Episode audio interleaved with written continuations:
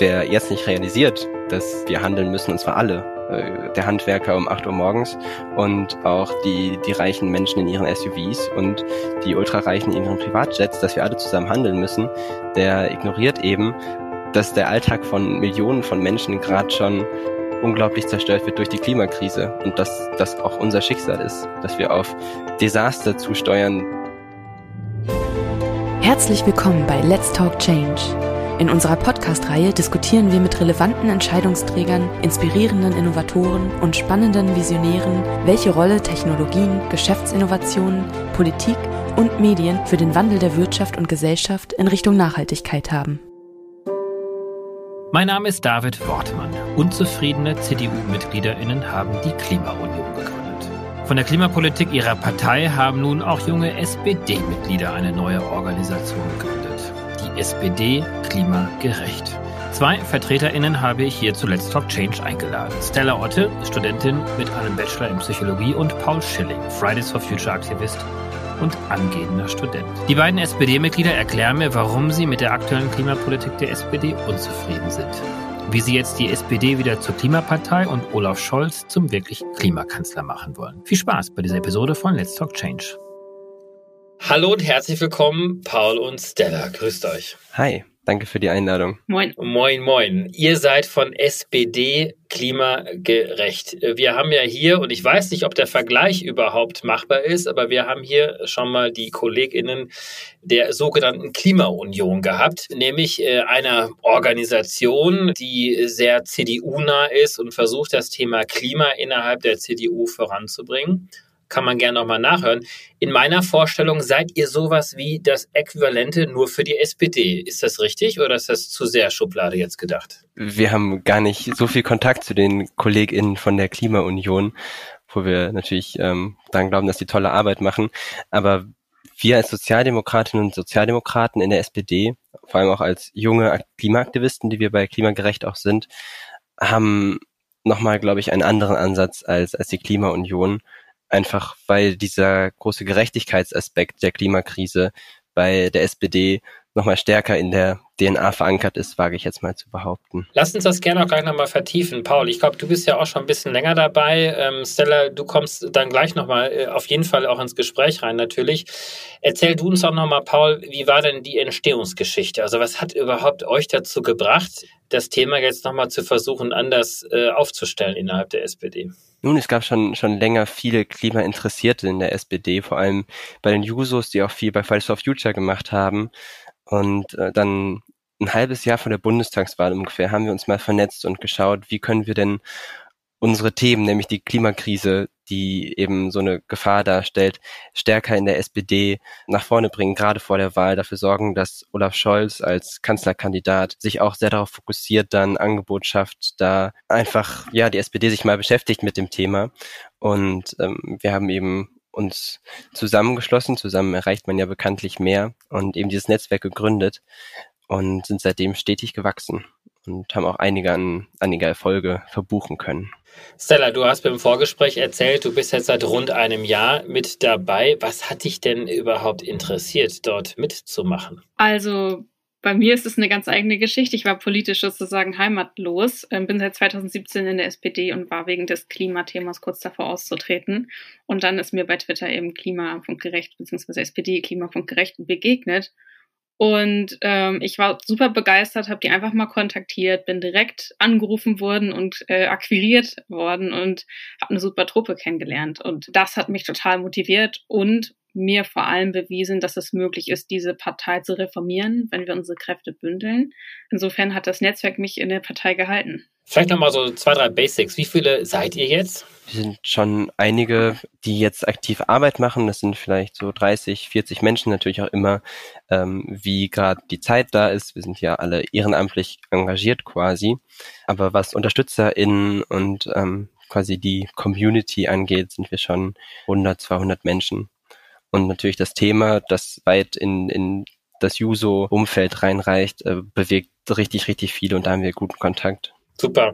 Und Stella, ihr seid alle SPD-Mitglieder oder ähm, gibt es auch äh, Nicht-Mitglieder, die bei euch mitmachen? Ja, also alle, die bei uns aktiv mitmachen, sind SPD-Mitglieder im Moment. Ähm, wir sind aber auch offen für Leute, die im Netzwerk mitwirken wollen, aber nicht so gerne der Partei beitreten wollen, sich aber der Sozialdemokratie nahe fühlen. So, ihr wollt jetzt quasi der SPD das Klimathema beibringen. Euer Kanzler, ich sage erstmal euer Kanzler, ähm, hat äh, sich ja damit plakatieren lassen, dass er Klimakanzler sei. Hat er denn recht gehabt mit dieser Plakatierung und ist dieser Wunsch denn in Erfüllung geraten? Ich ahne schon, was die Antwort sein könnte, selbst von SPD-Mitgliedern. Definitiv nein. Wir haben schon mehrere Statements dazu veröffentlicht, wie wir die Klimakanzlerschaft inzwischen beurteilen. Da kann Olaf Scholz noch ganz viel gut machen. Wir wünschen uns das. Wir arbeiten zu, äh, wir machen Öffentlichkeitsarbeit. Wir haben ihm einen offenen Brief überreicht, zusammen mit dem SPD-Klimaforum und hoffen, dass er doch noch die Legislaturperiode nutzen wird, um doch noch Klimakanzler zu werden. Wie arbeitet ihr denn jetzt überhaupt? Ihr habt gerade gesagt, ihr macht einen offenen Brief. Das heißt, ihr habt natürlich schon auch diese öffentliche Arbeit, die ihr tut, aber Macht ihr denn auch äh, SPD-interne Kommunikation? Versucht ihr hinter geschlossenen Türen mit den Abgeordnetenbüros, mit anderen Parteigremien hier auch eng zusammenzuarbeiten? Und wie ist da das Feedback? Ja, auf jeden Fall. Also wir machen viele Gespräche, dann oft themenorientiert. Wir haben gerade zum Beispiel viel zu Divestment, also zum zum Beispiel, dass äh, der Bund klimaschädliche Aktien hält, dass die eben abgestoßen werden, dass der Bund klimafreundlich investiert. Und da haben wir zum Beispiel mit, mit vielen Mitgliedern des Bundestages geredet. Zu Lützerath haben wir viel geredet. Wir waren zum Beispiel bei der AG Demokratie, der SPD-Bundestagsfraktion, zu einem Gespräch eingeladen, dann auch mit der Polizei, weil das eben akut war.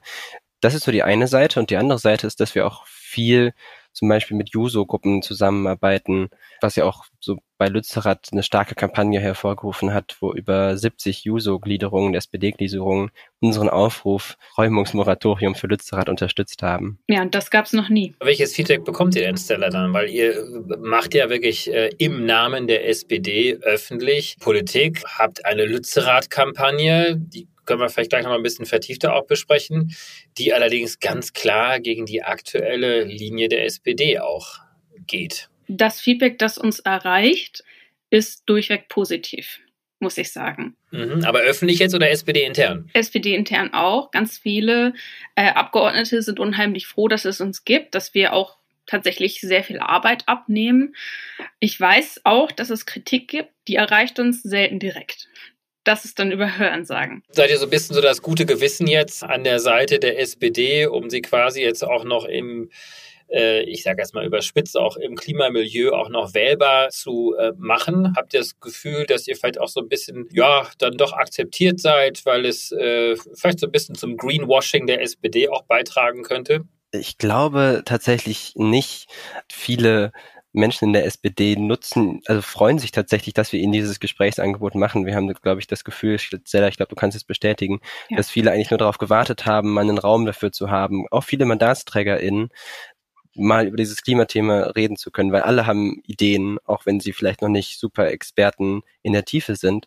Aber das gibt es bis jetzt einfach noch nicht in der SPD, einen Raum dafür aber alle merken, dass es den braucht. Und da kommen wir so ein bisschen ins Spiel. Die SPD hat ja durchaus ja auch eine Klimatradition. Das dürfen wir ja auch trotz aller Kritik, die ja da ist, auch dem Bundeskanzler gegenüber ja auch nicht vergessen. Also es gibt ja tolle Bundestagsabgeordnete, in der Vergangenheit äh, wie Hermann Scher. Ich erwähne das auch immer gerne. Ich habe selber mal für ihn in der SPD-Fraktion gearbeitet. Wir haben das Erneuerbare Energiengesetz damals mit äh, auf den Weg bringen dürfen. Es gab Abgeordnete wie Marco Bülow für die SPD, der später ja dann doch äh, auch ausgetreten ist und zu den Piraten gegangen ist. Es gab äh, andere tolle SPD-Akteure wie Erhard Eppler beispielsweise, der auch mal Entwicklungsminister war. Seht ihr denn, dass diese Klimatradition, die ja durchaus verankert ist und auch nicht immer überall so durchscheint, aber trotzdem noch eine gewisse Verankerung auch hat in der etablierten SPD? Ja, also dass das Thema wichtig ist, ist, denke ich, allen klar, zumindest allen, die in Verantwortung sind. Aber so richtig eine strukturelle Verankerung gibt es noch gar nicht. Ähm, das hängt auch mit der Parteistruktur zusammen, und zwar, dass diese Arbeitsgruppen nicht nach Themenbereichen gegliedert sind, sondern nach Personengruppen. Äh, was zunehmend, wenn wir auf die großen Krisen schauen, sich als nicht ganz so praktisch erweist. Da können jetzt aber keine Einzelpersonen was für. Es ist einfach schwer umzusetzen, dass wir strukturell da verankert werden. Wir sind da aber ganz viel im Gespräch und auch der Parteivorstand ähm, ist da mit uns und auch mit dem Klimaforum in Gespräch, wie man das in Zukunft lösen könnte. So eine ganz konkrete Idee, wie das umsetzbar sein wird, die gibt's noch nicht. Ja, und was du meintest, dieses Erbe, das wir als SPD auch haben, das ist immer so ein bisschen unter der Oberfläche. Und wenn man so ein bisschen kratzt, dann kommt es hervor und alle erinnern sich. Und wenn ich dann noch einen hinzufügen darf, für die Brand hat, und das ist vielleicht besonders spannend, ja dann als Elder Statesman auch viel über die Problematik des globalen Südens und der Ressourcenausbeutung und der Naturkatastrophen ähm, sich eingesetzt. Und das ist ja unglaublich spannend, weil es eine Dimension ist, die bis jetzt von keiner Partei wirklich wahrgenommen wird, wo wir aber schon eine Geschichte haben. Und wenn man redet mit den MandatsträgerInnen auch, dann sehen die das und sie wollen eigentlich mehr in die Richtung. Es ist aber ein bisschen untergegangen, weil, wenn ich das jetzt mal ein bisschen platt sagen darf, viele sich dann eher an dem Stil von Helmut Schmidt als dem von Willy Brandt ähm, ja, orientiert haben. Und da gibt's natürlich noch Namen wie Gerhard Schröder, äh, Manuela Schwesig und ein paar andere, Wolfgang Clement ja auch, die sehr eng verknüpft sind äh, mit einer sehr gasfreundlichen und teilweise auch sehr kohlefreundlichen Politik weil die Tradition gibt es ja auch ganz, ganz stark innerhalb der SPD. Gut, aber die Zeiten ändern sich, äh, die Zeiten ändern sich auch durch euch. Was sind denn so aktuell eure Schwerpunktthemen? Also unsere Schwerpunktthemen ist tatsächlich das Divestment, weil es sehr konkret ist. Ähm, wir da auch konkret zuarbeiten können, das angehen können. Ähm, wir es bleibt dann auch nicht bei, bei, einem Termin, den wir wahrnehmen, sondern wir bleiben da konsequent dran. Und das heißt, ihr identifiziert, ähm, wo der Bund, die Bundesregierung, ähm, wir als Staat investiert sind und werbt dafür, wenn es Investitionen im fossilen Bereich sind, dort auszusteigen, das Geld lieber woanders anzulegen. Genau. Und das bringt auch einen interessanten Ansatz unserer Arbeit hervor, dass wir dann mit zivilgesellschaftlichen Initiativen zusammenarbeiten und deren Belange, äh, die aktivistisch umgesetzt werden vor allem oder ähm, ja auf die Straße gebracht werden, in die Politik zu bringen. Und diese Zusammenarbeiten, die aufgabenbasiert sind, die erweisen sich als total erfolgreich, weil einfach das ganze Wissen gebündelt ist und wir uns aufgabenorientiert dann darum kümmern können. Das kann natürlich ein, ein Mandatsträger zeitlich gar nicht leisten. Das ist auch so ein bisschen unsere Rolle, weil wir eben durch die Klimabewegung, durch Fridays for Future so eine unglaubliche ähm, Straßenmacht quasi haben, unglaubliches äh, Standing und alle sehen, die Menschen wollen das und wir können dann so ein bisschen die Brücke schlagen und konkret zuarbeiten. Und ein anderes Thema, was gerade bei uns sehr gut ist, wenn ich das gerade noch reinschieben darf, ist eben jetzt immer noch Lützerath. Im SPD-Kontext gibt es da auch ganz viel nachträgliche interne Diskussionen. Nicht öffentlich. Öffentlich hat sich ja kaum jemand geäußert, aber intern beschäftigt es viele, auch gerade Jusos. Und dann schaut man auch auf den nächsten Parteitag, wo dann wahrscheinlich auch viel von uns kommen wird, was wir gerade vorbereiten. Der nächste Parteitag ist wann? Dürfte diesen Dezember sein, wenn mich nicht alles täuscht. Gut, da ist ja noch ein bisschen Zeit hin, aber das ist jetzt euer Plan, das äh, Thema Lützerath und damit, was dahinter steht, auch der Kohleausstieg bis 2030, dann nochmal richtig anzupacken. Und werdet ihr denn euch jetzt auch um den Kohleausstieg in den ostdeutschen Bundesländern kümmern? Das ist gerade noch nicht so eine Diskussion auf der politischen Ebene. Ich weiß nicht, wie ihr das wahrnehmt, aber da gibt es ja gerade keine Partei, die sich da so wirklich hinterklemmt. Und ähm, was uns beim Parteitag gerade eher beschäftigt, ist, dass es ja auch mit uns irgendwie weitergehen muss. Wir als Struktur sind ja gerade ehrenamtlich nicht fest verankert in der Parteisatzung. Das heißt auch, dass wir keine, keine finanzielle Mittel haben. Ähm, wenn wir dann Treffen in Berlin wahrnehmen mit Abgeordneten, müssen wir es oft aus der eigenen Tasche bezahlen ähm, wenn wir mit Leuten sprechen wollen, haben wir eben noch nicht automatisch zum Beispiel ein Stimmrecht auf dem Parteitag, was uns ja auch quasi auch bedeuten würde, dass wir ja integriert werden in die SPD-Struktur. Und das muss eben passieren, eben erstmal, weil wir dann besser arbeiten können und weil das Klimathema einfach einen Platz in der SPD braucht. Stella, du wolltest fast aus der SPD austreten. Du bist ja 2017 Mitglied. Ähm, bist du deswegen bestärkt in der SB deswegen dann dein Klimaengagement auch weiter auszubauen? Ja, auf jeden Fall. Ähm, Gerade durch SPD klimagerecht und wie wir aufgenommen werden durch die persönlichen Gespräche, dann letztendlich weniger durch die Öffentlichkeitsarbeit auch, fühle ich mich total bestätigt und bin eine Person, die gerne Probleme angeht. Ich kann mit Chaos umgehen. Ich mag es, das zu sortieren. Ich möchte Krisenmanagerin werden. Also ich glaube, ich bin da richtig und in der SPD gibt es auf jeden Fall viel Potenzial. Das habe ich jetzt erkannt. Wie ist denn eure Verzahnung mit der Klimabewegung, also mit in Fridays for Futures, äh, vielleicht auch sogar auch mit Extension Rebellion? Gibt es dort einen regelmäßigen Austausch? Läuft es eher so ein bisschen parallel nebenher? Wie kann ich mir das vorstellen? Wir haben auf jeden Fall einen guten Kontakt dann oft äh, eben zu konkreten Fragen. Gleichzeitig ist Fridays for Future und sind alle anderen Gruppen sehr offen damit, dass sie sich eben keiner Partei direkt anbiedern wollen, ähm, was ja voll verständlich ist. Der Sinn ist ja, eine überparteiliche Bewegung aufzubauen dann immer. Deswegen ist dann aber auch immer so ein bisschen neben privaten Gesprächen eine gewisse äh, Zögerlichkeit, dann öffentlich mit uns zusammenarbeiten. Einfach weil man sagt, wir gehen nicht so an Parteien heran.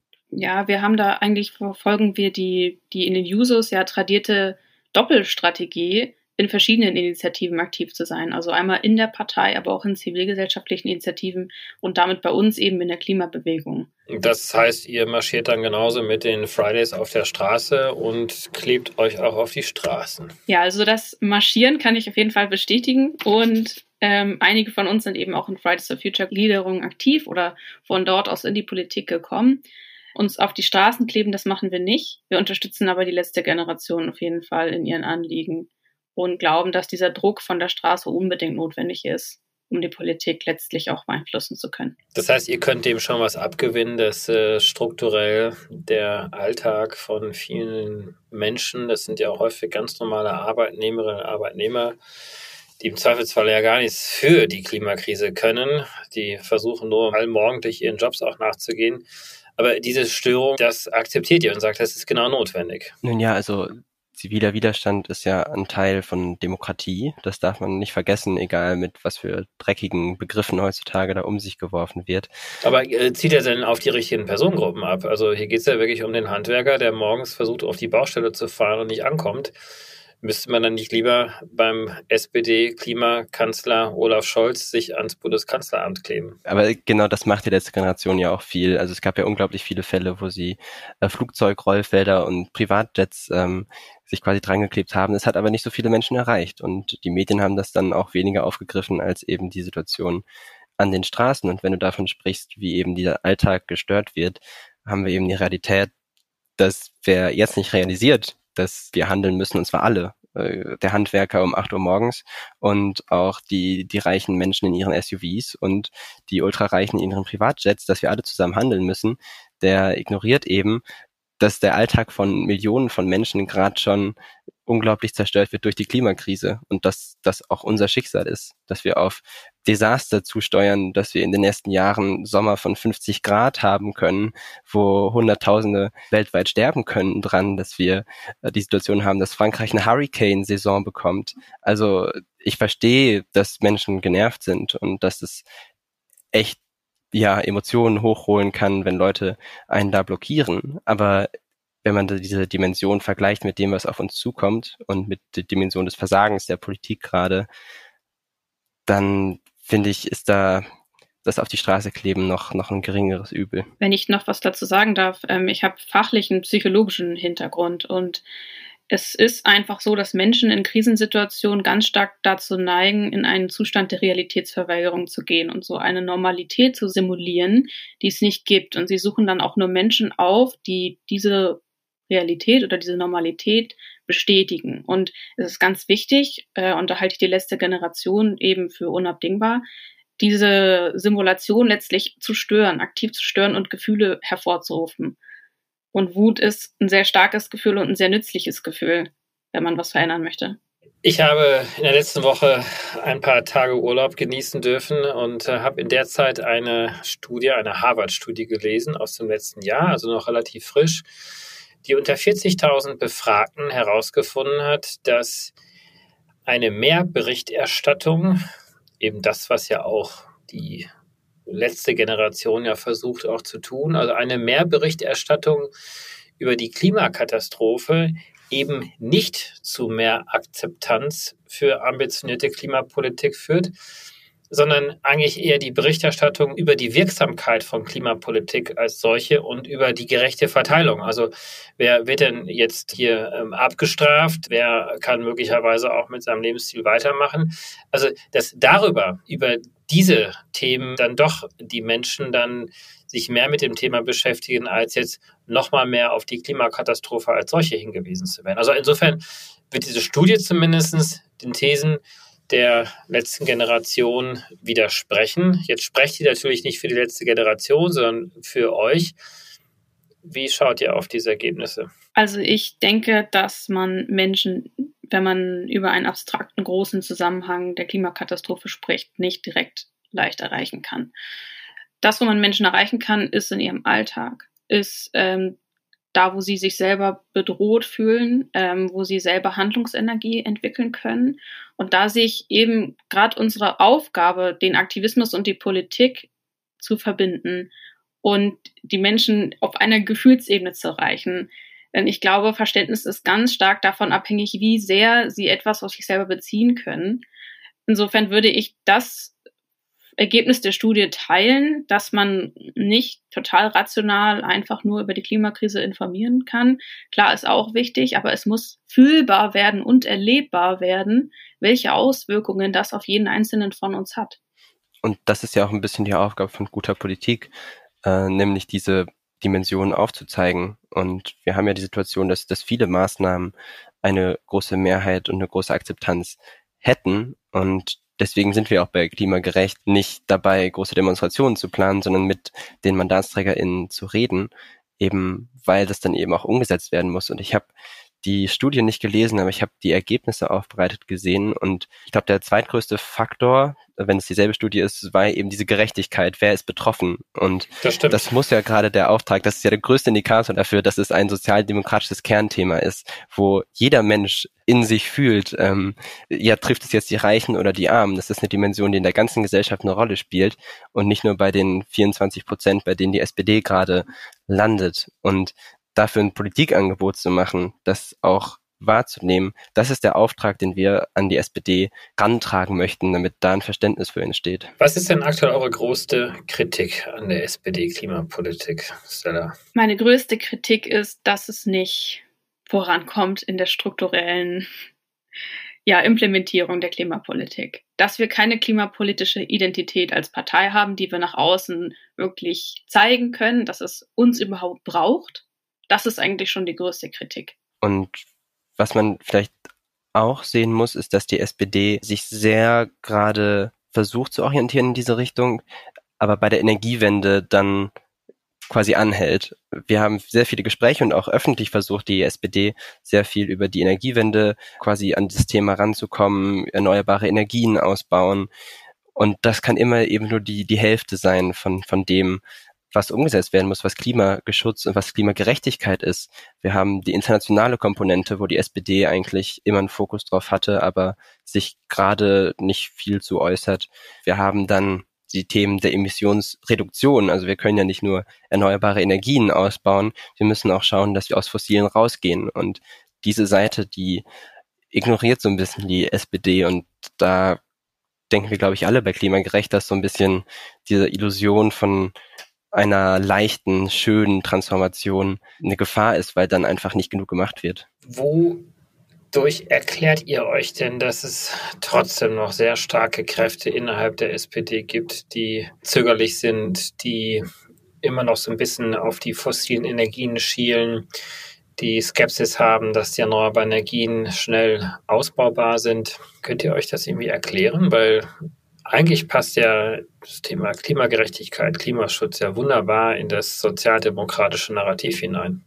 Ja, also ich denke, es gibt generell eine Hemmung, das bekannte Terrain zu verlassen und sich ja mutig voranzugehen einfach. Äh, es gibt ja auch dieses Sprichwort, ja, halte keine Abstimmung ab, von der du nicht das Ergebnis schon kennst. Und ich glaube, diesen Weg müssen wir einfach verlassen. Ähm, es muss einfach mutig vorangegangen werden und auch ein Risiko eingegangen werden, dass man vielleicht Stammwählerinnen und Wähler verliert und dafür aber andere gewinnt. Also bei den jungen Menschen gerade steht die SPD sehr schlechter. Und das kann sich mit dem Klimathema auf jeden Fall ändern. Aber ist das denn ausreichend angekommen? Also innerhalb der SPD-Taktik-Thinktanks des Willy Brandt-Hauses, also dort, wo die Wahlkämpfe geschmiedet werden? Wir hatten das Glück auch beim Debattenkonvent der SPD, das war eine parteiinterne Veranstaltung, ähnlich wie ein Parteitag letztes Jahr, sehr, sehr prominent vertreten zu sein mit vielen Menschen. Das war echt toll. Und diese Strategie ist noch nicht so ganz angekommen und man merkt, es ist viel Wille da, aber niemand weiß so ganz, ähm, wie man damit umgehen soll. Und das trifft eben diese, diese sich rapide verschlechternde Klimakatastrophe trifft auf in deren Gewohnheiten gefangene Machtstrukturen. Und die müssen sich eben schneller ändern, um mit dieser Klimathematik fertig zu werden, einfach weil da eine Generation noch an der Macht sitzt, die noch keine persönliche Bindung zu diesem Thema hat. Und die ist unglaublich wichtig, weil quasi nur mit Vernunft an dieses Thema ranzugehen, das funktioniert nicht. Und das zeigt gerade die ganze Strategie der SPD, dass es nicht reicht. Ich muss da auch nochmal jetzt eine Lanze brechen für unseren Generalsekretär Kevin Kühnert. Das ist natürlich auch ein finanzielles Thema der Partei. Da so ein bisschen die Finanzen stimmen, wenn man da kreative Lösungen angehen will. Wir werden jetzt nicht finanziert und ich glaube, daran merkt man auch schon, woran es hakt. Also Finanzen ist ein Thema und dafür gibt es keine schnellen Lösungen. Also Finanzen, um eure Arbeit zu ermöglichen oder Finanzen, um Klimapolitik zu machen? Finanzen, um Klimapolitik zu machen und Finanzen, um unsere Arbeit zu ermöglichen. Die ermöglichen wir uns im Moment selbst. Es soll natürlich auf Dauer nicht so bleiben. Aber da ist auf jeden Fall der Wille da, auch vom Generalsekretär und vom Parteivorstand, es ist nur einfach nicht ganz einfach. Das trifft dann eben auf die Probleme der SPD, dass Mitgliederschwund da ist, äh, eine sehr überalterte Parteibasis, auch wenn wir sie alle lieb haben. Ähm, das kann man nicht leugnen. Und wir haben eben noch eine Struktur, wie als wir eine Million Mitglieder hatten als SPD und entsprechend viele Stellen. Das ist ein extremes finanzielles Problem für die SPD auch zwischendurch. Und dann, dann schaut man, schauen eben viele in der SPD eher auf sich selber, ne? Und ähm, stehen dann neuem noch skeptischer gegenüber, weil es dann eine neue Konkurrenz ist für interne Macht- und Vergabestrukturen. Und das ist auch leider ein Problem, mit dem wir uns gerade rumschlagen müssen. Ja gut, das Einfachste wäre ja, dass wirklich Klimapolitik als zentraler Bestandteil aller Politikbereiche der SPD aufgenommen wird, weil dadurch hättet ihr dann auch gar keine Existenzberechtigung mehr, sondern ihr würdet euch quasi selbst überflüssig machen, weil das Thema zum Selbstläufer wird. Das ist ja das wirkliche Ziel ja auch von euch. Das ist unser Ziel, genau. Ja, ich denke, dazu muss ein grundsätzliches Umdenken, also jetzt auch im Sinne der sicherheitspolitischen Zeitenwende stattfinden, ist, dass die Klimakrise und natürlich auch die Biodiversitätskrise der Hintergrund ist, vor dem sich jede Politik in diesem Jahrhundert abspielt. Es ist das Fundament. Und das wurde noch nicht begriffen. Da habt ihr tolle Mitstreiter ja auch in der Gesellschaft. Was wünscht ihr euch jetzt noch für die nächsten Wochen und Monate? Ich vermute mal, dass ihr jetzt auch zum Klima Streik am 3.3. der Fridays auch mit aufrufen werdet? Auf jeden Fall. Viele von uns sind dann auch lokal in der Organisation verwickelt oder ähm, genau werden auch auf jeden Fall Präsenz zeigen. Und wir hoffen natürlich auch viele Leute aus der SPD. Also viele Leute aus der SPD waren auch oft bei Klimastreiks dabei, ohne Parteiflagge. Das hat Fridays for Future nicht so gerne. Aber Fridays for Future selber kommt auch unglaublich an in der SPD. Das muss man vielleicht auch dazu sagen. Es sind nicht nur Grüne, wie oft gesagt wird, die da mitlaufen, sondern auch viele von uns. Ja, und wir haben ähm, beim Thema Lützerath 70 Gliederungen von uns überzeugt bereits, die sich in der Öffentlichkeit uns angeschlossen haben. Welche, die sich nicht öffentlich angeschlossen haben, gibt es natürlich noch viel mehr. Und das ist so unser Sprungbrett. Dieses Moment wollen wir mitnehmen. Und die Kampagne läuft natürlich weiter. Das, das ist jetzt nicht getan damit. Ich wünsche euch ganz, ganz viel Erfolg äh, in eurem Wirkungskreis, dass ihr auch innerhalb der SPD auch noch sehr viel mehr bewirken könnt, damit der Kanzler, der ein wichtiger Protagonist eurer Partei ist, äh, dann auch wirklich zu Recht irgendwann mal Klimakanzler genannt werden kann. Ich wünsche euch wirklich viel Kraft und Erfolg. Bis bald mal. Danke. Jo, bis dann. Herzlichen Dank fürs Einschalten. Wir hoffen, dass Sie beim nächsten Mal bei Let's Talk Change wieder dabei sind. Dieser Podcast wird realisiert durch DWR ECO, einer internationalen Cleantech-Beratung für Kommunikation, Politikberatung und Geschäftsstrategien.